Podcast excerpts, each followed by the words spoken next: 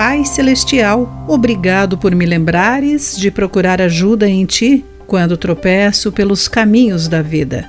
Olá, querido amigo do Pão Diário, muito bem-vindo à nossa mensagem do dia. Hoje vou ler o texto de Adam Halls com o título Condução Espiritual. Quando fiz a autoescola, aprendemos o acrônimo OIPDE, que permanece firmemente alojado em minha memória. As letras representavam observar, identificar, prever, decidir e executar. Um processo que aprendemos a praticar continuamente. Deveríamos observar tudo sobre a estrada, identificar os perigos, prever a consequência desses perigos, decidir como reagiríamos e, se necessário, executar esse plano. Era uma estratégia para evitar os acidentes. Esse planejamento pode ser reproduzido em nossa vida espiritual?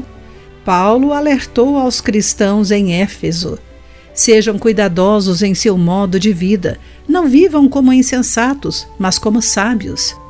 Paulo sabia que o viver em desacordo com a nova vida em Jesus os prejudicaria e os instruiu a serem cuidadosos. Sejam cuidadosos em seu modo de vida significa literalmente: veja como anda, olhe ao redor, observe os perigos e evite armadilhas pessoais como embriaguez e descontrole. Procurem entender a vontade do Senhor, cantando salmos, hinos e cânticos espirituais entre si e louvando o Senhor com música.